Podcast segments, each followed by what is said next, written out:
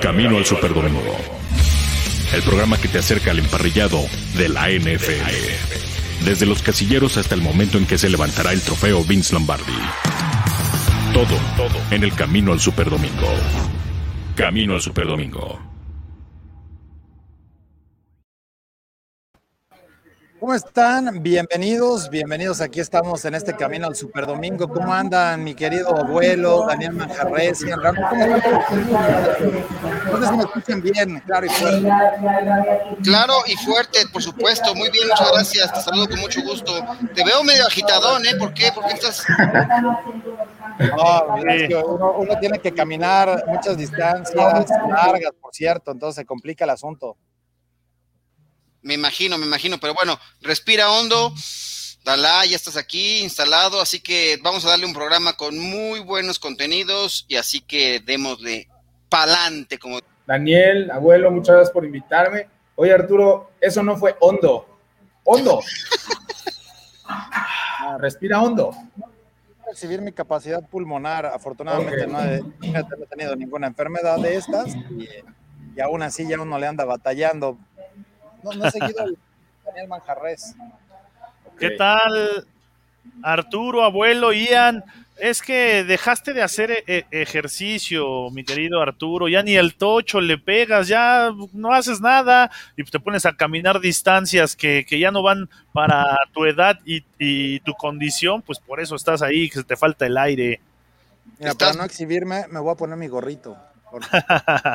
Muy bien, estás bofeado como quien dice por ahí, pero bueno. Ah, no, no van a decir que estoy bofeando ni nada. Oigan, Arturo, déjenme les recuerdo, fue dueño, fundador, head coach y MVP de las Panteras del Sur, ¿eh? Sí, bueno, imagínate. y campeón. Imagínate lo ah, ambicioso, Ian, imagínate lo ambicioso de ese proyecto, de ese equipo de las Panteras del Sur, que hasta me contrataron para una temporada. Oigan, hay que armar otro, ¿eh? Yo, yo, yo estoy puesto, ya, mi rodilla ya casi luego, luego se te rompe la rodilla. No, no, ya estoy listo, ya mi ligamento ya, es más, lo, voy a consultar al rato con el doc curandero que me dé de alta, que me dé una revisión y que me dé el visto bueno para regresar al, emparrillado que ya lo extraño. Al rato llega el curandero.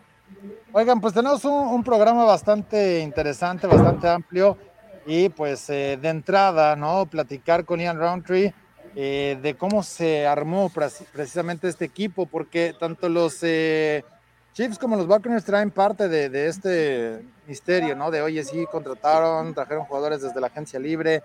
¿Cómo, fueron armados estos equipos? Así que vamos a ver cómo eh, justamente entra toda esa etapa. Y de hecho, pues eso es lo que vamos a tener para analizar precisamente aquí en Non The Review.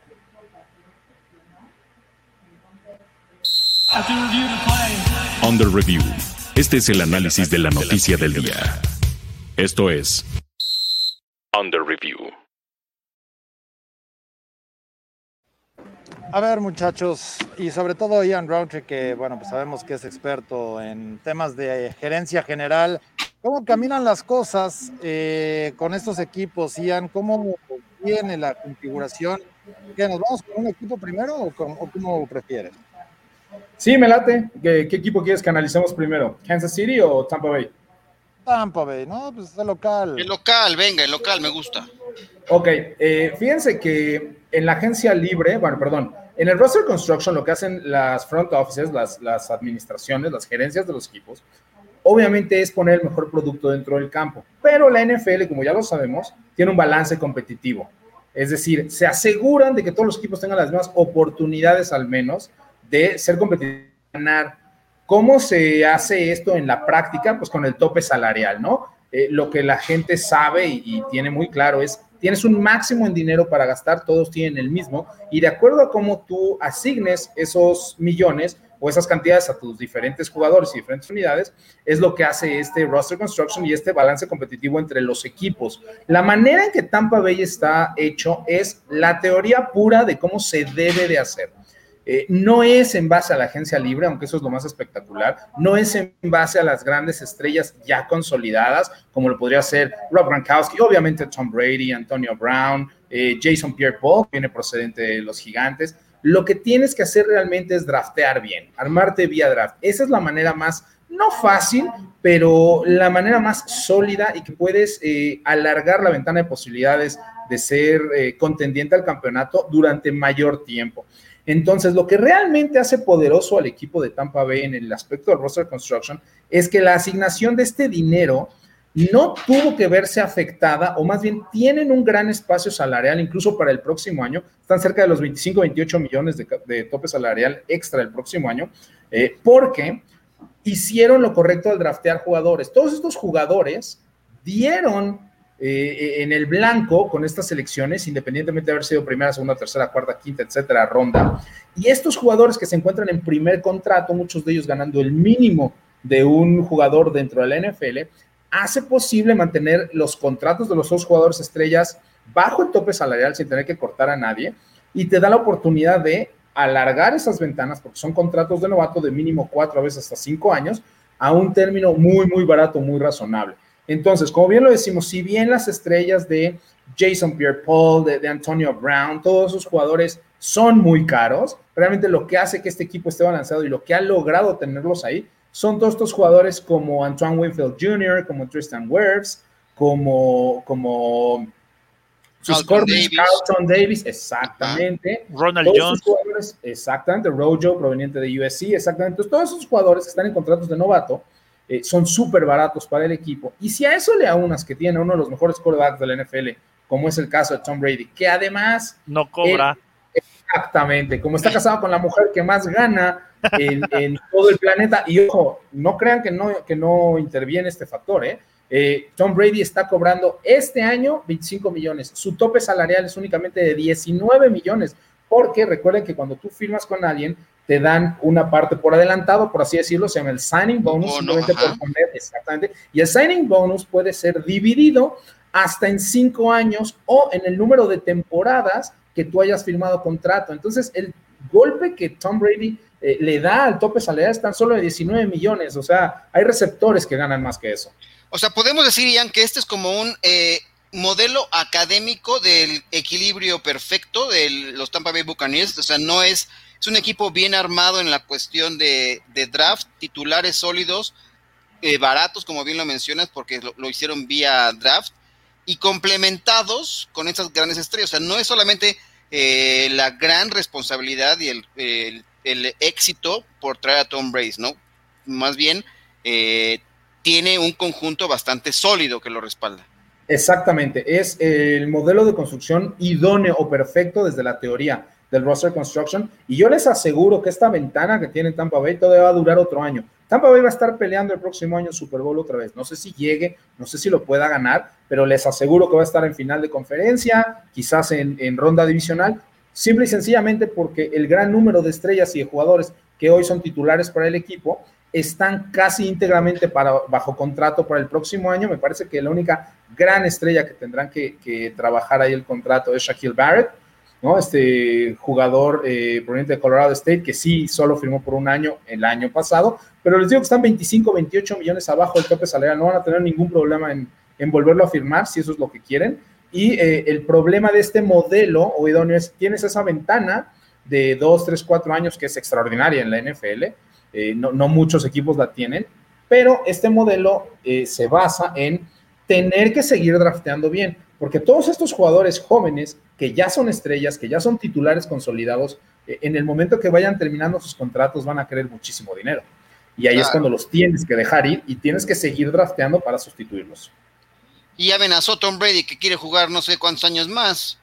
no es algo, oye, Ian, ahorita con esto último que mencionas, ¿no es algo similar a lo que hicieron durante muchos años los Patriotas? Que iban a, armaban su equipo vía draft y no de, renombre y los aguantaban ahí los tres años, cuatro años y cuando ya no le, ahora sí que ya no le servían o no, o no habían dado para darles un contrato multimillonario, los dejaban ir y volvían a su, al draft y a, hacer la parte. Es muy parecido y fíjense que el caso que mencionas de, de los Patriotas es sí, de la manera en que está construido Tampa Bay, pero yo lo asemejaría un poquito más a lo que hace Kansas City, aunque al ratito entramos a lo mismo, porque realmente los rosters de los Patriotas de Nueva Inglaterra no eran muy sólidos desde el punto de vista del personal. Eh, es decir, cuando los jugadores de Nueva Inglaterra alcanzaban la agencia libre, no eran jugadores que la NFL se peleara o que alcanzaran sumas de dinero mucho más altas. Es decir, la forma en que estaban vistos los jugadores de los Patriotas de Inglaterra a través de las otras 31 franquicias no demandaban mucho dinero en el mercado abierto.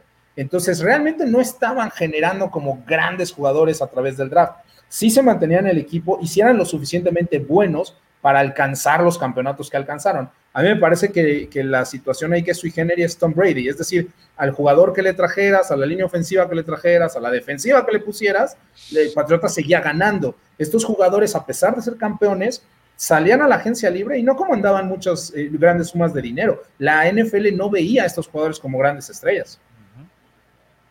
Más bien trabajaba como una unidad muy sólida que se complementaban, que es lo que puede hacer que ya más adelante hablaremos del otro tema, pero también vamos a, también darle la bienvenida por acá a Juanito Barrera para que también nos comente un poco desde allá, eh, que es el que el corresponsal de máximo avance eh, en el lugar de los hechos en Tampa, Florida, que estuvo ha estado cerca de, del equipo de los Buccaneers. Y también comentar este tema, Juanito, cómo cómo te ves esta construcción del equipo y de cara ya a esta participación que es por supuesto, exitosa, ¿no? Estando en, el último partido que define el campeón de la NFL.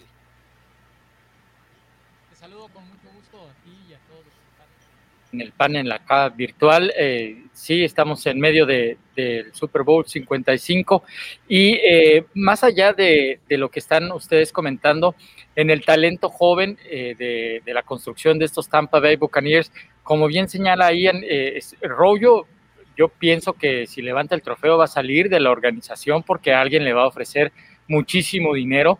Es un chico que lleva tres años, es Ronald Jones, el de la USC. Si da el do de pecho levantando el trofeo, es muy probable que salga.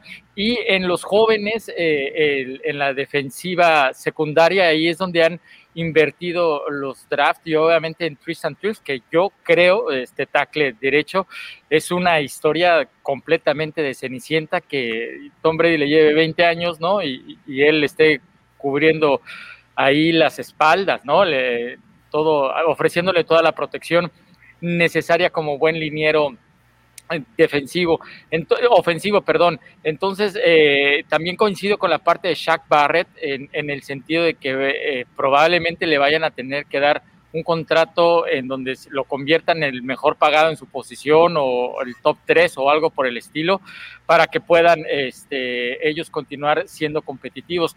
Rob Gronkowski eh, dijo él con todo gusto regresa el próximo año. Sabemos que Tom Brady todavía tiene un año más de contrato y bueno, las otras series de declaraciones que ha hecho al respecto. Kishon Bong es un corredor eh, eh, que usa el número 30.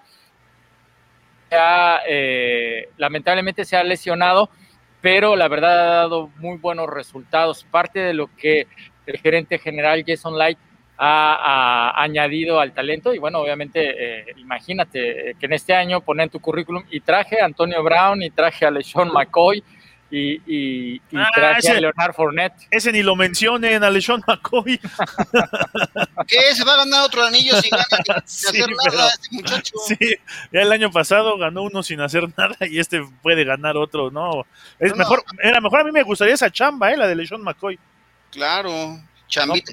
El tema de Bond también es que, bueno, cometió algunos pecadillos ahí, errores en las asignaciones de los bloqueos y balones sueltos, y eso Bruce Arians no lo perdona, pero eh, ¿en qué Oye, abuelo, aquí la trampa, la trampa es que es Tom Brady, o sea, es trampa tener a Tom Brady. ¿Es trampa? esa realmente es. tramposo por esto? O sea, integrar un equipo bien armado. en el buen sentido de, la palabra. Eso tiene mala fama. Sí, sí, sí. No, pero es que no, es trampa tener a Tom Brady. Oye, Ian, rápidamente nada más una duda. Eh, ¿Cómo qué porcentaje, digamos, de los principales contratos del equipo, eh, obviamente están cargados en, en estos, ¿no? Eh, grandes malandrines, dirían por ahí algunos que llegaron a este equipo de, ¿no? Para, para ganarse su trofeo, nada más llegaron así de los chicos malos de los Bucks, ¿no? Así es, eh, la verdad es que como te digo, no es un gran porcentaje. Ahorita que estaba hablando Juanito también sobre Gronkowski está cobrando 8 millones 750 mil dólares. A ese precio puedes traer a tres Gronkowski, o sea, no, no está cobrando tanto. Les decía, Tom Brady está comprando 25 millones, pero el, el golpe al tope salarial nada más es de 19. No es nada. Shaquille Barrett sí va a ser muy caro. Eh, yo no creo que Rojo regrese al equipo por dos cuestiones. Uno, por la devaluación de la posición. Es decir, eh, corredores hay para aventar para arriba. O sea, no, no debes de invertir en corredores en un segundo contrato. Eh, segundo, es fácil conseguirlos en, durante el draft. Entonces no tiene caso invertirle a un corredor que pudiera ser, sé que se escucha duro, pero que pudiera ser fácilmente reemplazable a través del draft. Entonces, a mí me parece que, digamos, no es una buena decisión de negocios el eh, darle un contrato a un corredor, un segundo contrato a un corredor. Solamente las superestrellas en la posición reciben segundos contratos, como podría ser Saquon Barkley, el caso de Ezekiel Elliott, de repente por ahí un Marshall Lynch, pero en general los corredores no obtienen eh, segundos contratos con el equipo que los drafteó. Qué triste, ni modo. Ni modo, por eso no soy corredor. Oferta y demanda. Sí, sí, sí, es, que es eso. Es que en términos de, negocio es eso. Y muchos de ellos eh, entran en esa etapa. ¿Cuántos corredores de la generación de hace cuatro años ya no están en sus equipos? Entonces es parte de, cómo va caminando eso. Hasta el mercado. Se, me nada más del puro coraje, hombre. El mercado dicta que así son las cosas, son reemplazables, pobrecitos muchachos si sus hijos quieren jugar en la NFL, díganles que no sean corredores porque no, no van a recibir el dinero que, que creen que puedan, ¿no? Juanito. Juanito. ¿No será también que el sistema de juego antes todos sabíamos que había un fullback y un tailback o un halfback, ¿no? Ahora lo han movido para tener dobles alas cerradas y solamente arriesgarte con un jugador que lo cambias y, lo, metes. A lo que voy es que el sistema ofensivo no ha generado precisamente eso, que, ya un ¿sabes qué no funcionó? Cámbialo así como cuando llevas tu coche, le cambias este, los pistones y ya estás de nuevo eh, funcionando. ¿Esa parte deportiva no afectó la parte económica? Sí, desde luego, pero además eh, el hecho de que cada equipo obviamente tiene diferente sistema ofensivo. Si tú vas, aunque Tom Brady no esté cobrando tanto, si tú vas a invertir en el ataque aéreo, entonces los corredores pierden valor porque no les vas a dar tantas bolas. O sea, no importa qué tan buenos sean, eh, su valor baja en relación al número de acarreos. Entonces, si vas a lanzar más el balón, tus corredores valen menos, aunque sean muy buenos. Eh, caso contrario, las ofensivas que son netamente corredores, como Baltimore, como Seattle, como Titans, ¿no? Este, obviamente Derrick Henry tiene que ganar muchísimo porque es la parte eh, central del equipo le tienes que pagar porque él va a recibir el balón 28, 30, 32 acarreos por juego y entonces puedes escatimar un poco en la posición de coreback. El resto de los equipos eh, que tienen un coreback caro, que tienen un coreback franquicia, que le tienen que estar pagando promedio 30, 32 millones de dólares, eh, pues donde escatimas, donde te ahorras dinero, pues es teniendo en corredores que pues, quizás tienen 16, 17, 18 acarreos por juego. Entonces el valor de, la posición en, específicamente de, de, Ronald Jones o de los corredores en sistemas como el de Tampa Bay, pues decrece. Oye, Ian, otra vez voy a, voy a sacar la, comparativa con el equipo de los Patriotas de Nueva Inglaterra. Es lo que pasó, es lo que pasó, es lo que pasó. Es que eh, lo, hago porque por Tom Brady. Es lo que pasó con Tom Brady en un sistema en el que se basa en el brazo de Tom Brady. Y en toda la dinastía, en todos los años que dominaron los Patriotas, nunca tuvieron un corredor superestrella. Simplemente eran corredores que se hacían ahí y los ibas conociendo en su segundo año o en el mismo primer año porque les daban mucha rotación y nunca dependieron de un corredor que, cargara con, el trabajo eh, el equipo de New England. Siempre veías corredores que iban saliendo, iban surgiendo, los iban metiendo durante la temporada y en su segundo, su tercer año ya eran medio importantes, pero los tenían muy definidos para primer down, segundo down, tercer down y después venía la renovación. Pero eso pasa cuando tienes lo que dice Juanito, lo que dices tú, Ian, cuando tienes ya de, eh, marcado tu sistema de juego y en este caso, si tienes a Tom Brady, obviamente tu sistema de juego va a pasar por su brazo en un gran porcentaje. Exactamente. además, eh, hablando, como decíamos, desde el punto de vista financiero, eh, ninguno de estos corredores que mencionas recibió un segundo contrato. Independientemente que si fueran buenos o malos, terminaban su contrato y se iban, terminaban su, pues no le invertían a los corredores. De hecho, eh, Nueva Inglaterra, y, la verdad es que la genialidad de Belichick, que se expande a muchísimos rubros, no solo al cocheo, eh, Belichick realmente fue el primer coach que empezó a utilizar las alas cerradas como arma principal dentro de su ataque. Y eh, ya en retrospectiva, y ahora que lo vemos, las alas cerradas se convirtieron en un jugador casi tan peligroso como los receptores a la mitad del precio. No importa qué tan bueno sea toda la, cerrada, nunca va a cobrar lo que un receptor. Por eso las alas cerradas siempre se pelean en que sean considerados receptores y no como alas cerradas, porque el precio de una ala cerrada es mucho menor. Entonces, ahí sí recibieron dos y hasta tres contratos. Los Rob Gronkowski, los, los Hernández, ¿no? Eh, infamemente famoso. Este, entonces, todos esos jugadores que te sirven casi a la misma altura que un receptor cuestan en promedio 6 o 7 millones menos. Y si no, pregúntenle a Travis Kelsey. Claro. Oye, aquí hay una pregunta, gracias a la conexión del CEL con la cobertura total, bueno, la máxima cobertura que nos puede permitir. Aquí también podemos leer los mensajes gracias a ellos. Eh, tenemos, esta de Mau Ríos está, me parece interesante y la voy a poner aquí. Eh, en Tampa está, hay agente libre, por ejemplo, Chris Godwin y los linebackers. Dice que no cree que le vaya a alcanzar eh, para todo, porque además dice que quieren refirmar a, a, Gronk y a Brown.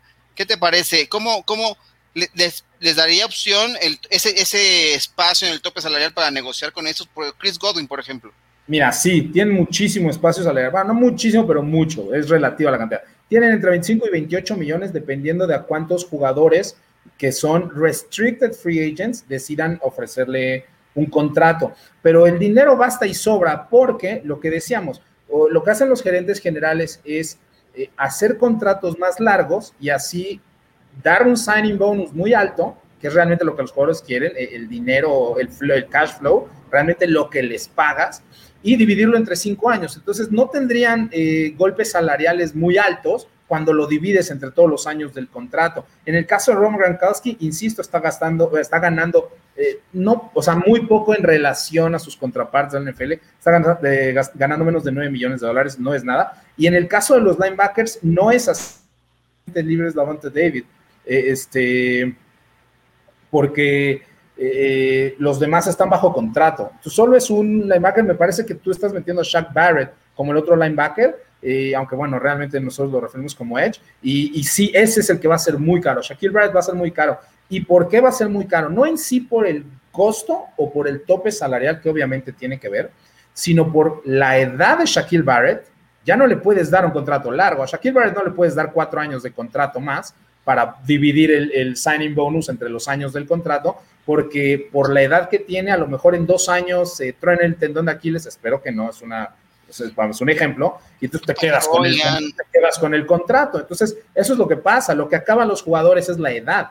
Toca madera, toca madera, no seas gacho, pobrecito. Todos menos Brady. Oye, a ver, hablemos de los Chiefs. ¿Cómo se construye este equipo?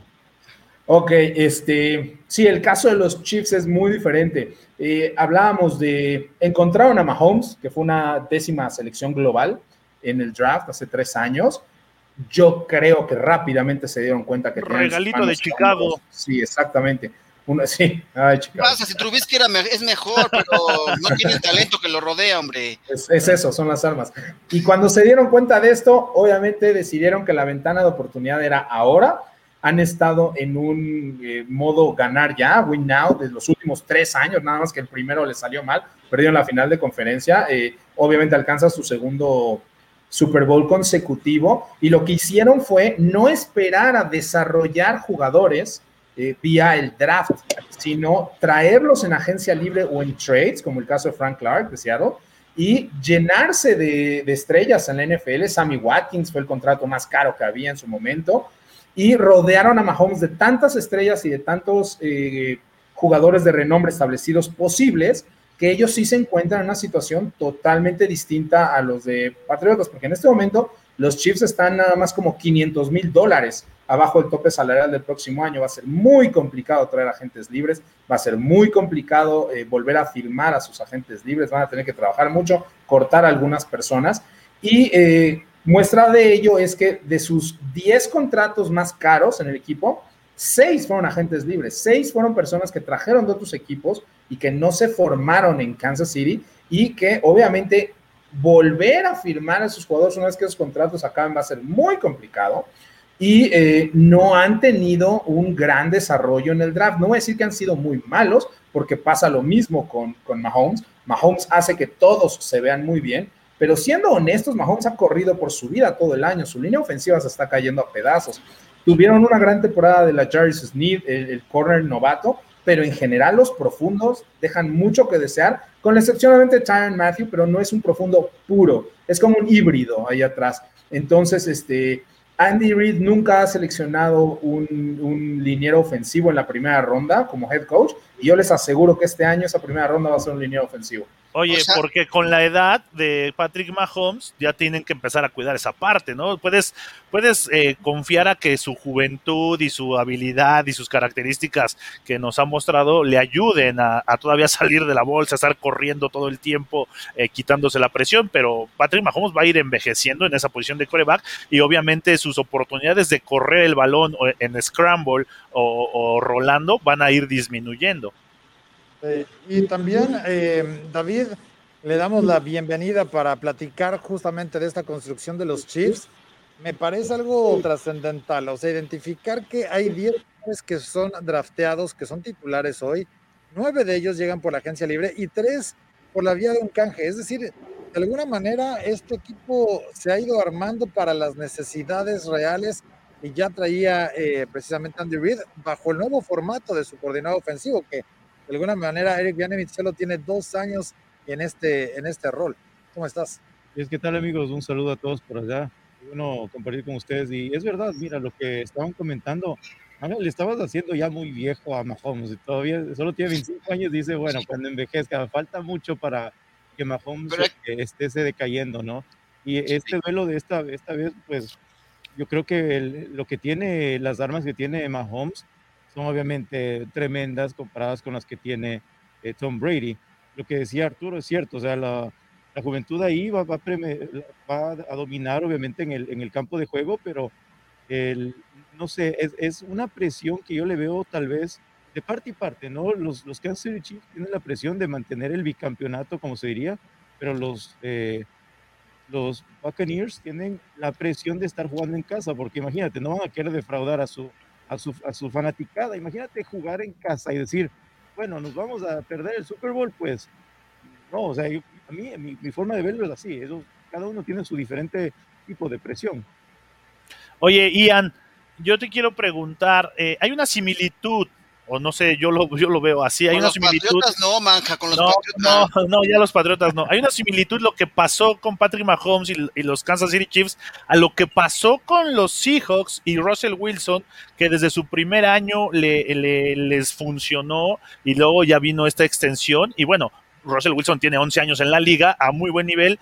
Eh, y, Patrick Mahomes apenas una, mala, una línea muy una línea muy mala, pero en cuestión de negocio es algo similar, ¿no?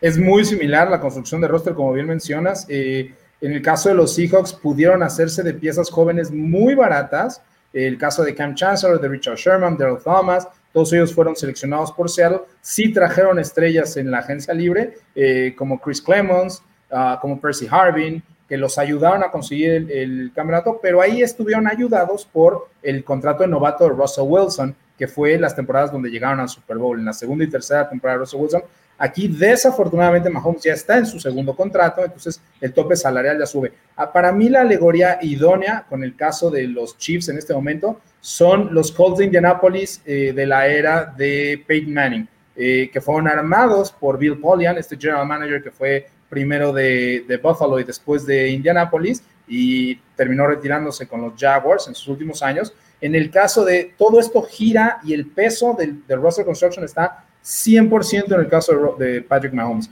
Si eh, algún día Patrick Mahomes con la estructura actual llegase a faltar, eh, este equipo es un equipo de, dos ganados o de tres ganados. Pues, Chad las jugadas grandes. no, o sea, no. Pero, pero esa es la alegoría, esa es la alegoría perfecta. Los Indianapolis Colts de, de Peyton Manning, que eh, tuvieron un récord de más temporadas, en aquel entonces era un récord, porque después le dijeron los Patriotas, quédate que ahí te voy, de más temporadas consecutivas con al menos 10 victorias en la época eh, Manning, y el año que Peyton Manning resultó lesionado, pues ganaron un juego. Oye, entonces pensarían en una dinastía de estos Chiefs de Kansas City, también luce un tanto complicado, porque tendrán que ser muy hábiles desde la gerencia para eh, mantener el nivel que tienen, como con lo que nos estás comentando. Sí, yo creo que la trayectoria que tiene Kansas City en este momento, viendo a mediano y corto plazo, es la trayectoria que tenía Green Bay tras el Super Bowl obtenido con Aaron Rodgers. Eh, siempre van a ser contendientes, siempre van a estar en 10, 11, 12 juegos. Mahomes está ahí, pero eh, no, no es cierto que Kansas City haya estado drafteando muy bien. O sea, su, hay poca contribución de sus, de sus jugadores novatos en general. Eh, y eso es solo sostenible mientras Mahomes esté perfecto, sano, y leso, porque entonces sí, todo el circo gira alrededor de él. En el segundo que él faltara, eh, pues el equipo se viene abajo. De hecho, de los titulares, solo el Jerry Sneed, Clyde Edwards eh, y bueno, Nick Allegretti, que también pues tuvo que, entrar al quite, son de los drafteados de los últimos dos años. Solo tres titulares y por ahí se te vas hasta el 2018 Derek Nady, o sea, solo tres jugadores, bueno, cuatro jugadores en los últimos tres años de los que reclutaron, contrario a que tienen o que se han hecho de siete titulares en esas mismas temporadas que trajeron vía agencia libre y que ha sido pues parte de la, de la fórmula que le ha ayudado muchísimo ahí a Andy Reid, independientemente de que han seguido perdiendo jugadores eh, eh, con las lesiones, ¿no? En esta, en esta temporada, pero bueno, es parte de ese, de ese camino. Pues así está armado, ya veremos qué tal les va, ¿no? En el Super Bowl a estos dos equipos y pues ir llevando toda esta parte de la construcción. Y bueno, pues sabemos que hoy para ti fue Navidad, así que Ian, gracias por haber estado con nosotros. La gente que no sepa, pues el primer miércoles de febrero es el National Signing Day, aunque ya hay una versión también en diciembre, así que te la adelantan. Sí, muchísimas gracias. Este, gracias también a las personas que nos acompañaron ahí en Maximum University en la, en la tarde, a la una de la tarde. Y sí, efectivamente, eh, es el día en donde todos los seniors de high school firman con las universidades que van a jugar su carrera universitaria, o al menos así era antes de que existiera el transfer portal. Y aunque, como bien lo menciona Arturo, ya hubo un early o temprano día de firma, ¿no? De, de National Letters of Intent en diciembre, todavía quedaban cerca de 10 jugadores del top 100 que firmaron el día de hoy. Y eh, como último comentario, Alabama eh, de acuerdo a los rankings, rompió el récord de todos los tiempos de la mejor clase histórica el día de hoy, así que se va a poner peor antes de que se ponga mejor esto para el resto de la del college football.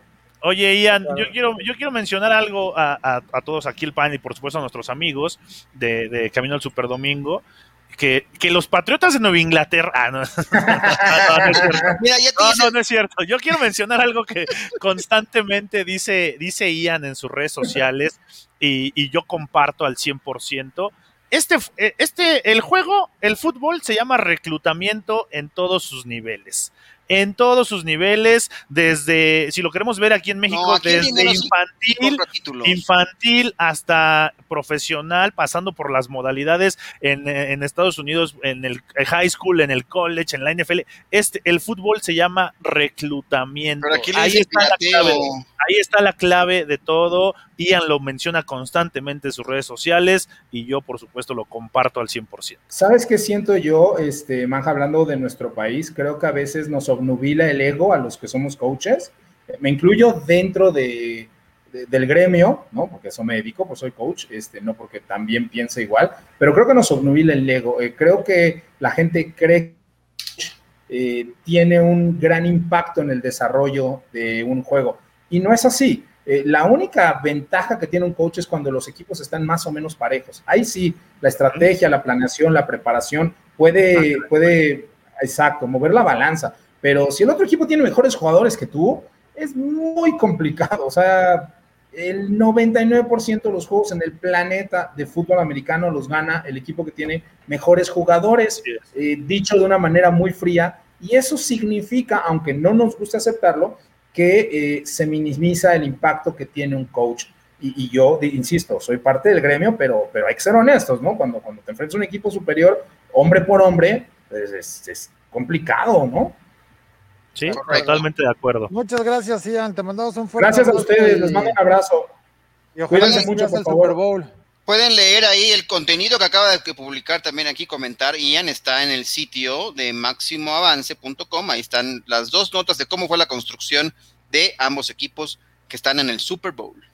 Muchas gracias. Gracias. Y nos vamos con el Injury Report para platicar también con el curandero y a ver qué es lo que nos tienen en esta tarde. Injury Report. Las lesiones de la semana. De la semana.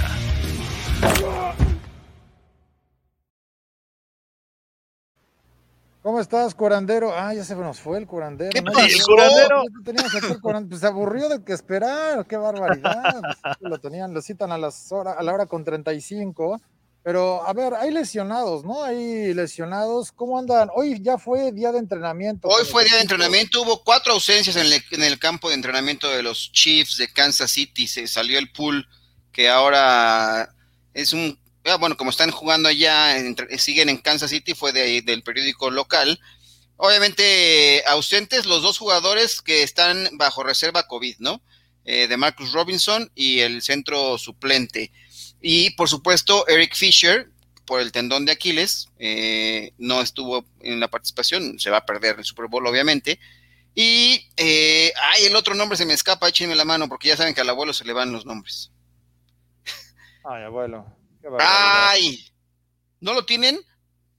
Manja, estás. pues, Es que, es, que, es que ya estás viejito, abuelo. Ya Estoy viejito, Está, está Mauricio. viejito. No, de, lo- de los Chiefs, mira, eh, como quedaron la- las cosas de los cuestionables. Ah, Willie Son Gay, que Jake Gay. Ya me Gay, pero él ya quedó fuera desde la semana Sí, pasada. Por eso es que el, reporte mencionaba esos cuatro. Todos los Willie demás Gay ya.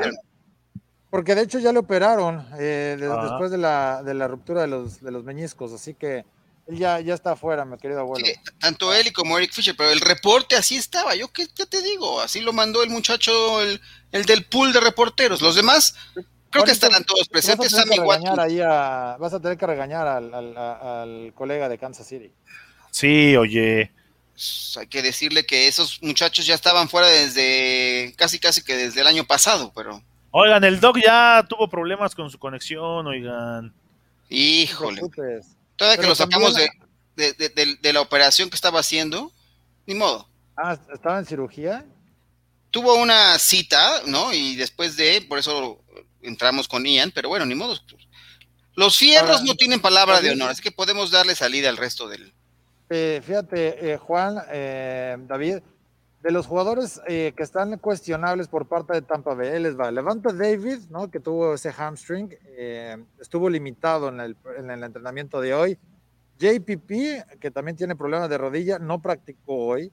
Antonio Brown fue- estuvo limitado dentro del entrenamiento de esta tarde y Antoine Winfield también eh, tuvo participación limitada. De hecho, eh, fue el que reportó Orlando Ledbetter del Atlanta Journal Constitution y también de Jordan Whitehead eh, estuvo limitado dentro del entrenamiento. ¿Cómo, ¿Cómo ven este panorama? Digo, son jugadores que creo que le cae bien al equipo de, Tampa Bay el que Antonio Brown haya entrenado y, y no me sorprende nada de los demás. Les están dando un poco de descanso, sobre todo a Lavante David y a JPP. Y de Antoine Winfield y Jordan Whitehead, que son los dos safeties de este equipo, pues también hay que tratar de mantenerlos, ¿no? ¿Cómo, cómo ven ese, ese panorama? Ah, caray, mira lo que aparece. Bueno, eh, eh, En definitiva, la defensiva secundaria necesita estar fortalecida eh, con, con estos dos jugadores en los safeties. Creo que es la unidad defensiva que más orgullo tiene que sacar porque en esa primera mitad, en el partido de temporada regular, los hicieron ver muy, pero muy mal. Le, eh, Tarek Hill, como les comentaba en, otro de los espacios, inclusive hizo una pirueta de reversa para anotar y seguramente ahí eh, el, el, coordinador Todd Bowles va a estar diciendo, ¿sabes qué? No, para nada, no me, va, no me vuelven a humillar de esa manera, entonces obviamente los van a tener que recuperar. Y Antonio Brown, bueno, qué, historia, la verdad, eh, eh, qué historia podría, no sé, a, anotar en un pase largo de, manos de Tom Brady en un Super Bowl.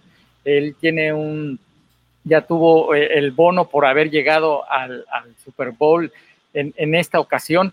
Entonces, ahí es algo que, que, que, prácticamente indescriptible. Ahora, JPP, como bien lo menciona Arturo, creo que fue clave, dio un punto, uh, un estirón, digamos, eh, aunque cayó después de, de, su selección como Pro Bowler, pero la verdad fue clave en la parte de los juegos de postemporada y siempre arengando y muy determinado para la situación. Ahora, Lavonte David, por favor, ha estado trabajando por esto, ¿cuánto? ¿15 años? ¿20 años? Perderse este partido, que como aquí bien dicen en el Tampa Bay Times, Davonte David es el jugador más eh, subvalorado, underrated, como le dicen, eh, de toda la NFL. Le dieron la posición número 100 en los 100 jugadores de la NFL y la verdad él representa mucho más tanto en la cancha como en el vestidor eh, para apoyo de sus compañeros. También está peleando el, este, el Walter Payton Award eh, que próximamente se, se definirá. Mira, lo que hablando de, añadiendo lo que nos aquí, Juanito, pues el, lo que todos queremos ver es el, un Super Bowl con Le'Veon Bell y Antonio Brown. Eso de que está limitado, tú sabes que tiene participación, pero siempre le tratan de mantener partes, partes, ¿no? Del entrenamiento. Entonces, como fanático del fútbol americano, y obviamente Arturo también quiere ver a sus ex eh, dos jugadores, ¿no? Antonio Brown y Le'Veon Bell en un Super Bowl, ya que no pudieron en su equipo, pues mira dónde se van a encontrar ahora. Así es. de, mi, de, mi, parte, yo quiero que esté sea Antonio Brown, por la misma razón. Le pone otra otra pica, ¿no? Otro pico de un piquito de ambiente al, a esta final y enfrentarse a su ex amigo. Y lo que quiero ver es qué vamos a, qué vamos a pasar al, al final del partido, o si se van a intercambiar camisetas o, o, se van a dar un abrazo, yo qué sé, ¿no? Está prohibido, está prohibido, ¿no? No les dan chance. No, que... Sí, ya, pero pues el último partido. Antonio Brown salió hoy en conferencia de prensa y parece ser que ya maduró, ¿eh? empezó a hablar de le, preguntaron que qué le diría el Antonio Brown de hoy al Antonio Brown de hace unos años y ¿saben qué contestó el Pórtate bien, no seas... Yo le diría, sé más humilde, por favor. Ah, ¿Eh? Ahí está. Entonces, parece ser que ya está sentando cabeza el buen Antonio Brown y que y quiere jugar el domingo, por supuesto. Por supuesto. Ya no quiere, ¿no? Jugar en un Super Bowl. O sea, ya que estás ahí, así hasta en muletas que los metan. La última jugada, aunque sea para hincarse. Ah, como un coreback de, del CUM. Exacto. exacto. lo recuerdo, lo recuerdo. A ver, tenemos encuesta del día. Hace rato andábamos acá echando el cotorreo y salía justamente esta pregunta con la pregunta del día. La encuesta del día. Camino al Superdomingo. A ver, la pregunta de hoy que nos traen nuestros amigos de Play te dice, ¿qué roster de los protagonistas del Super Bowl 55 te parece que tiene más talento de cara al partido de este domingo? A, Kansas City de calle. B, por supuesto, Tampa Bay. Será el mejor roster. C, están muy parejos.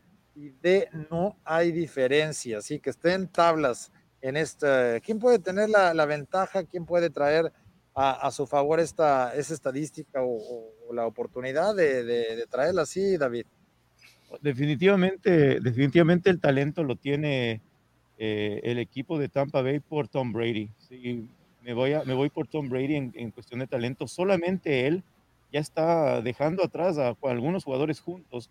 Mahomes, se le, se le damos su respeto, ¿no? Pero no puedes comparar a lo que está haciendo eh, hoy por hoy eh, Tom Brady, así que solo él se está fajando a muchos jugadores juntos de Kansas City Chiefs. O sea, tú te quedas con Tampa Bay. Ay. Muy bien, David. Yo voy contigo también. Manja, ¿tú también Tampa Bay? Sí, también Tampa Bay. Por la construcción. Después de la explicación de no, Ian, no, me no, podría por Tom Brady. Ya te dije, es trampa tener un equipo a Tom Brady. No, yo eh, hoy, hoy por hoy, yo, si me ponen entre Tom Brady y Mahomes, yo me quedo con Mahomes y creo que los veteranos van a hacerle la travesura a, a la construcción que tiene. Me gusta más cómo el, el, se conjuga y el efecto Patrick Mahomes, así que yo me quedo con Kansas, aunque están muy parejos, pero me quedo yo con Kansas. Digo, por si querían saber, digo. Claro.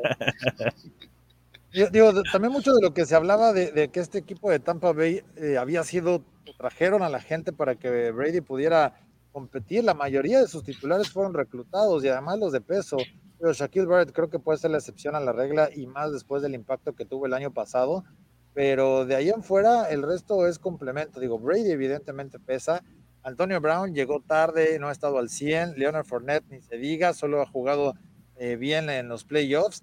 Y, y Kangsu, pues entró, sí, a, a darle un poco de, de, de, backup después de la ausencia de Vita Bea, pero creo que tampoco ha sido un pilar de esa defensa y que ahora, bueno, pues ya que está este jovenazo, van a poder tener, me parece, un pequeño o mejor impacto en esa, en esa parte. Así que, pues ahí está. Ustedes díganos y estamos aquí leyendo sus comentarios para que pues eh, cómo lo ven, cuál es el equipo que tiene más talento. Ojo, para ustedes, cuál es el equipo que tiene más talento para este Super Bowl 55 en esta cobertura Telcel, Telcel, la mejor red.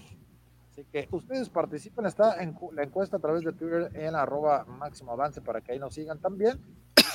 Van a echar un ojito a ver qué es lo que, lo que opina la banda, la, gente que está acá siguiendo mi querido abuelo.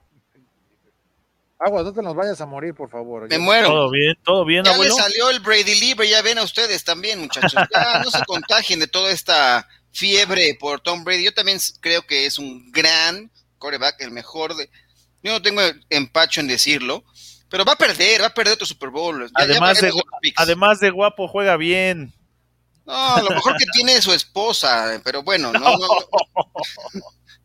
Bueno, perdón, ya, me estoy metiendo en otros terrenos. Así que eh, démosle salida. A ver si te va a regañar, Juanito. Dile algo, Juanito, por favor. Juan. les quería dejar ahí en la mesa. ¿No creen que la línea defensiva de Tampa es la que podrá eventualmente inclinar la balanza hacia que ellos eh, levanten el trofeo? ¿No lo ven mejor contra la línea defensiva de Kansas? Mira, hoy habló justamente Andy Reid de su línea ofensiva y si quieres escuchemos lo que dice el coach del equipo y después eh, te contestamos los demás, ¿te parece bien? My guys, um, they've been practicing hard the last couple of weeks here uh, and trying to make sure that their technique and fundamentals are proper for playing against that group. And listen, we're not we're not the prettiest bunch on the offensive line, uh, but I've got scrappy guys, and they'll uh, they'll figure out how to do it well. Oye, sin gorra no se parece Andy Reid. No, sin, sin, la, sin la hawaiana, se ve muy, se ve muy elegante. Eso, sin los aros en los ojos. Sí, sí, no, algo está mal, era, no era él. No era él. Pero mira, yo creo que si fuera un equipo que se construyera o que se basara tanto en, el ataque terrestre, te diría sí, creo que puede ser una gran diferencia. Pero no es como está construido este equipo de los Chiefs, no es la ofensiva, se basa en ello. Todo eh, se basa en, en, el talento de Mahomes y su brazo. Entonces creo que podrá contrarrestar y como bien dice Andy Reid, no es el grupo más bonito, no es el mejor armado, pero confía en, que tendrán eh, las jugadas necesarias para darle tiempo que tampoco requiere mucho, o él, tiene esa capacidad, que hay que recordar que está también limitado eh, Mahomes por el turf toe, aunque se diga que está mucho mejor, eh, en cualquier momento se puede recrudecer la lesión y bueno, algo podría ocurrir, pero yo creo que si fuera un, un equipo que dependiera del ataque terrestre, te diría que sí, pero no es el caso desde mi punto de vista. Yo no creo que, le vaya a afectar ya en estas alturas. Va con kilocaína y vámonos. Con eso diría el curandero. Que por cierto nos decía acá Alejandro Montiel, hoy todos somos curanderos con el cubrebocas. Hasta él sale con su cubrebocas. Así que, ¿dónde lo dejaste, Manjarres? Aquí, aquí, lo tengo, mira, aquí, aquí lo tengo a, a la mano. Me voy a poner mi cubrebocas. Yo voy a improvisar uno para no, no desentonar, porque no me van a regañar a mí, ¿para qué quieren? ah, mira, ya cambió, ya tiene otro equipo, bien, bien. No, pero quítate eso, abuelo. un programa. Para que no me regañen de que nada más soy cowboy, así, cambio, cambio. Oye, lo que yo, yo, quiero decirle a Juan, yo sí estoy con él, a mí se me hace que sí va a ser un duelo muy interesante que puede resultar clave en el partido la frontal defensiva de Tampa Bay contra la línea de, de, los jefes, ¿eh? porque no puedes soportar todo un partido siendo dominado y sí creo que hay más talento del lado de, Tampa Bay en, en, los cuatro frontales a la línea ofensiva que va a estar protegiendo a Patrick Mahomes, que en algún momento pues se va a cansar de correr y de estar escapando. Entonces sí creo que va a ser un duelo clave ahí y que va a estar del lado de Tampa Bay. Pues sí, ha ganado a, a Tom Brady en Super Bowl, todos no sabemos la receta, ¿no? Presionarlo y entonces estarán del lado de Tampa dando ese brinco de calidad con la línea ofensiva que ya lo ha dado y decirles, chicos, ustedes son parte de esta responsabilidad, den el tiempo a Tom Brady. Bueno, pues ya estaremos pendientes. Tú, David, ¿cómo, con, qué te, ¿con qué te quedas? ¿Con quién te da más eh, roster? Ah, ya te lo dijiste, Tom Brady, nada más, perdóname, tienes toda la razón.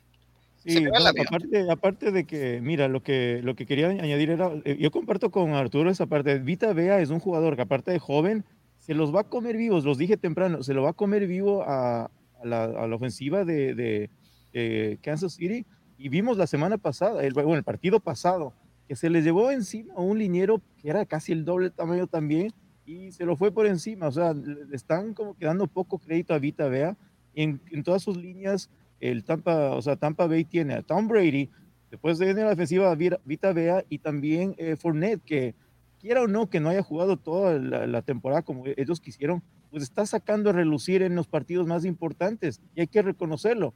Entonces, si lo están dejando atrás a estos dos jugadores, pues hay que echarle mucho ojo para la final, ¿no? Claro, el talento está ahí. Será, será importante llevarlo hacia ese, hacia ese camino, pero bueno, ya, ya veremos cómo va, va caminando la, la cosa y recordarles que, bueno, pues ya tenemos también, eh, ya vienen en camino nuestras camisetas. Mira, para David ya hay talla L, para Manjarres hay talla XL, para mí 2XL.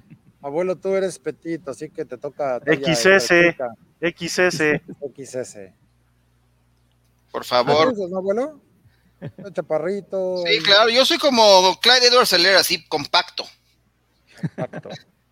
Y, para, y, para, y para Juanito también hay talla, talla S. O sea que las cinco tallas hay, ¿eh?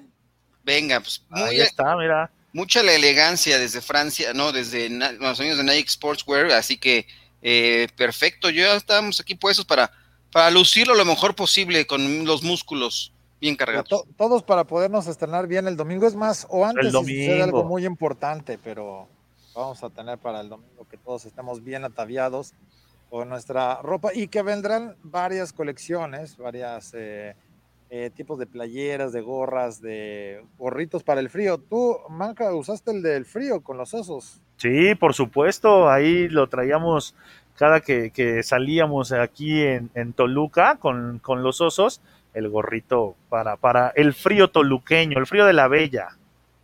De acuerdo. Oye, ¿tienes un reporte tú por ahí? No, Arturo, ¿ya, te, ya eres meteorólogo? ¿No tienes que...? pues este, yo nomás leo la, la aplicación del clima y dice 80% de lluvia y probabilidad de tormenta eléctrica, entonces con eso, papá, con eso hay que creerle a ellos. Porque luego les andan, andan este no ponen atención cuando les dan el reporte del clima y, no se ponen la chamarra, salen sin el paraguas y llueve. Pero saliste a caminar con un invitado especial, ¿no? No, presúmenos con tu invitado especial para que vea, hablemos un poquito el tema de mascota. ¿Cómo está de tu, tu, tu mejor amigo ahora quién es? Ah, pues ese buen Blacky, eh, Blacky que está aquí con nosotros en Tampa. Vean, para que vean un poquito de lo que estuvimos platicando. Hoy lo llevé a pasear, estuvimos ahí jugando un ratito. El más noticias del fútbol americano, sí, aquí andamos en Tampa, un rato de relajación, salimos a pasear a... Sacamos a pasear a Blacky, ¿cómo estás Blacky? Saluda a la gente. Blacky, no seas así, por favor.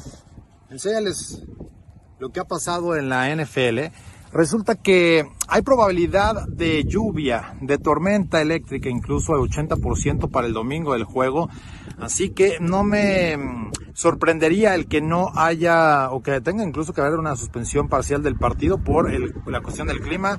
La única razón por lo que la NFL se puede suspender un rato un partido es por tormenta eléctrica. Ni siquiera las nevadas que están cayendo en el norte de la Unión Americana podrían frenarlo, pero sí la tormenta eléctrica que además suele darse mucho aquí en esta zona de Florida. Así que eh, hay que estar muy pendientes de todo ello y por supuesto Em, parte de todo lo que ya está aconteciendo. El sábado llegará el equipo de Kansas City, ya nos extendieron la invitación para poder estar ahí en el aeropuerto, ¿no? Eh, dándoles la bienvenida, eh, recibiendo a los jugadores y que, bueno, pues serán parte de este Super Bowl 55. Así que parte de lo que sucede aquí en Tampa, ya hoy se abrió también el eh, NFL Experience para la gente que va a estar acá y también parte de las invitaciones que ha hecho el gobierno de los Estados Unidos y creo que hay que hacerlo extensivo para todos es que eh, se pueda disfrutar del juego en casa con la gente que viven. No hagan fiestas, hagan fiesta interna, sí hagan fiesta en la casa, disfruten del partido, pero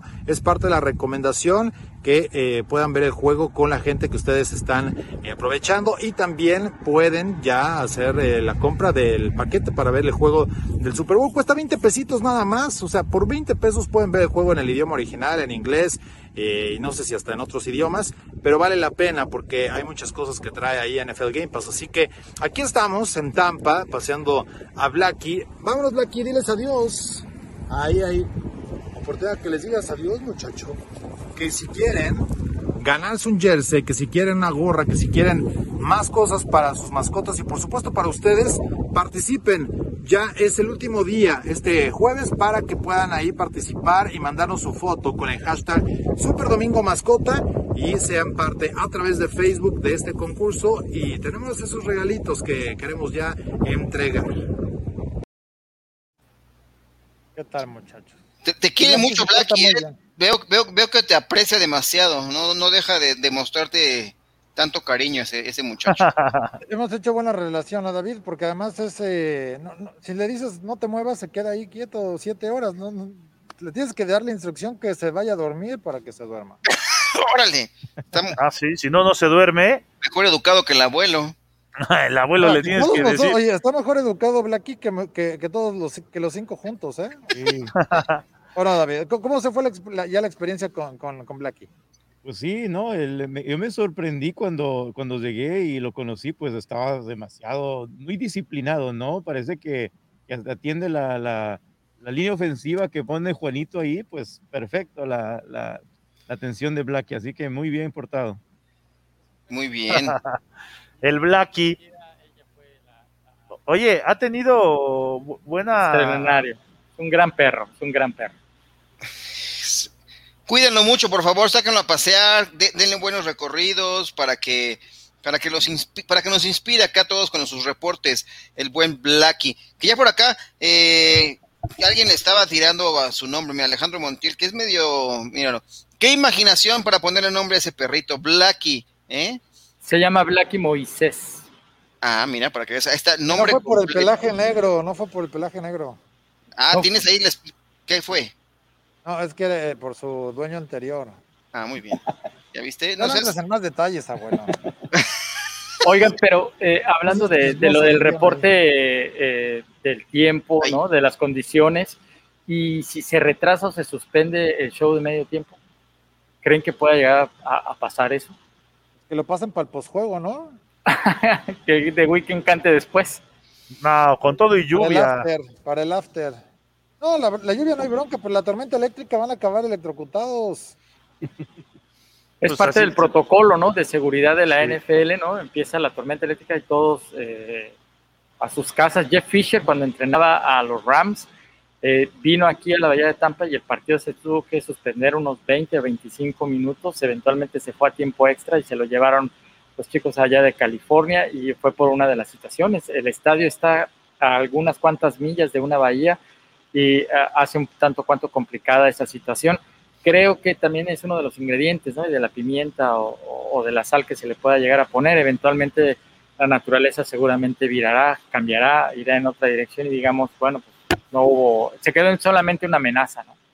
De septiembre a octubre, eh, que hay temporada, suele, suele haber mucha tormenta eléctrica. Yo recuerdo hace un par de años el juego contra Pittsburgh Monday Night. Arrancó una hora después porque estaba durísima la tormenta eléctrica, entonces, y, no tanto tiene que ser la lluvia, ¿no? Porque mucha gente asocia la tormenta con que esté el aguacero, no, es la tormenta eléctrica y eso es lo que realmente detiene la actividad para que, bueno, pues no, no, no siga el, el juego su curso. Yo veo probable ¿eh? que, que, se tenga que detener en algún momento. Si eso sucede, ni modo. porque habrá más comerciales. Van a repetirnos los comerciales durante una hora. Oye, gran parte, gran parte del mundo se quedará sin conocer a The Weeknd. no seas así, hombre. ¿No? Oye, a ver, ¿qué pasó un día como hoy? Tú que has vivido todos los 101 años de la NFL. ¿Qué pasó un día como hoy? Pues nada más y nada menos que los Giants. Ah, esto fue en el 2007. Sorprendieron a aquellos Patriots que llegaban con el paso perfecto, 18-0 y evitaron la segunda temporada perfecta en la era del Super Bowl con la victoria de los Giants 17-14. Fue el Super Bowl eh, 45, ¿eh? ¿Cuál es ese? 43. 42. 42. Ah, estoy ciego, perdón. 42 para concluir la temporada de 2007. El Line Manning fue el, el MVP del Super Bowl. Eh, con 255 yardas y aquella gran recepción de David Tariq que está ilustrando esta imagen que nos presentan los amigos de Panini. Es una gran estampa digna de colección Hoy de voy, a David hablar, Tariq. hoy voy a hablar de esa recepción. ¿Con quién? Háblanos de una vez aquí con ellos. en, Bueno, una ahí está. en una colaboración que me invitaron. Ah, muy bien. Pues ahí está, es una ¿Así las gran recepción así o qué, Manjarres? apoyado Claro, con el casco. con el casco. Y bueno, eso ocurrió un día como hoy, pero en de cuarta y 2000. diez, ¿no? sí. Muy bien. Y bueno, hay cumpleaños también presentados por los amigos de Telcel. ¿Quién cumpleaños hoy, muchachos? ¿Saben? Uf, un mítico. Háblenle a Rick. Frank Oh. Tarkenton. Wow. 81 años ya, eso sí son un montón de años. Y otro, mira, Bob Bob Greasy. Greasy. Eh, feliz cumpleaños, El cumple maestro. 76. Bueno, parte de la cobertura Telcel, ¿no? La mejor red, ahí está. Nos presenta los cumpleaños de este día, los más relevantes. Dos miembros del Salón de la Fama que yo los vi jugar, por supuesto, desde las gradas. Claro, tú, toma- tú les tomabas fotos. Sí, eran sus amigos. A Cincel y acá a Martillo para Él era el, el- el- el- primo mayor de, de ellos, imagínate.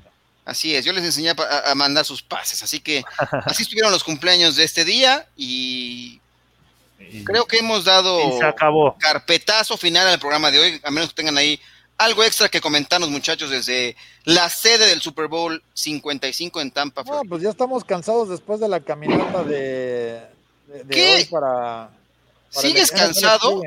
A ver David, Ojo, no se olviden que mañana eh, supuestamente vamos a hacer el challenge de las 40 yardas con, con Arturo, así que ojo, estén pendientes. Guau. Eh, Mayra va a estar filmando el, el- el- los 40 yardas. Pero. ¿por qué me quieren hacer el ridículo otra vez? O sea, ya no les bastó con el 52, ahora en el Humíllenlo, 55. humíllenlo, David.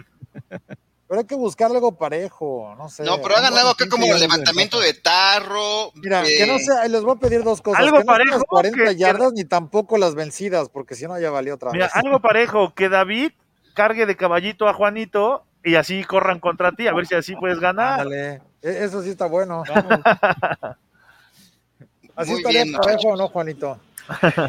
Eh, se pondría competitivo, ¿no? Todavía a lo mejor final así, photo finish. Muy bien, muy bien. Listo, pues vámonos muchachos. Pues Que oye, todavía- si sería como el del apagón, si se llega a interrumpir el partido. Todavía habrá noche de yardas. Acá no van los, los hermanos Harbaugh y no, no, no va a haber apagón y no va a haber, se va a disipar la lluvia, van a ver, confíen, eh, si no, pues ya tendremos el segundo Super Bowl con bajo lluvia. Me dijeron que, que Roger Goodell ya tenía pensado clavar unos cuchillos. No sé si funcione, pero Pero ese era para el tailgate, ¿no? Estaba armando ahí una carnita asada. de acuerdo. Pues vámonos. Muchas gracias, David, por andar acá con nosotros. Listo, no, gracias a ustedes, muchachos, cuídense. De acuerdo. Juanito. Muchas gracias a todos. Nos estamos viendo. Y Da- Da- Da- David, ah, no, Daniel Manjarres. ¿Qué te andan confundiendo? Ya me cambiaron el nombre, pero bueno, también David se escucha bien. Nos vemos mañana con todo lo que tenemos en Máximo Avance, en Camino al Super Domingo y todo alrededor del Super Bowl 55. Así es, hay noche de yardas, mi querido abuelo. Noche de yarda, nos vemos al ratón entonces. Excelente. Al ratón vaquero, dirían por ahí. Nosotros nos vamos gracias a Jessica Villegas y también a Grecia Barros. Debo decir gracias a Grecia, pero sonaba muy raro. Entonces, muchas gracias. Hasta la próxima. Esto fue Camino al Superdomingo, el programa que te acerca al emparrillado de la NFL. Camino al Superdomingo.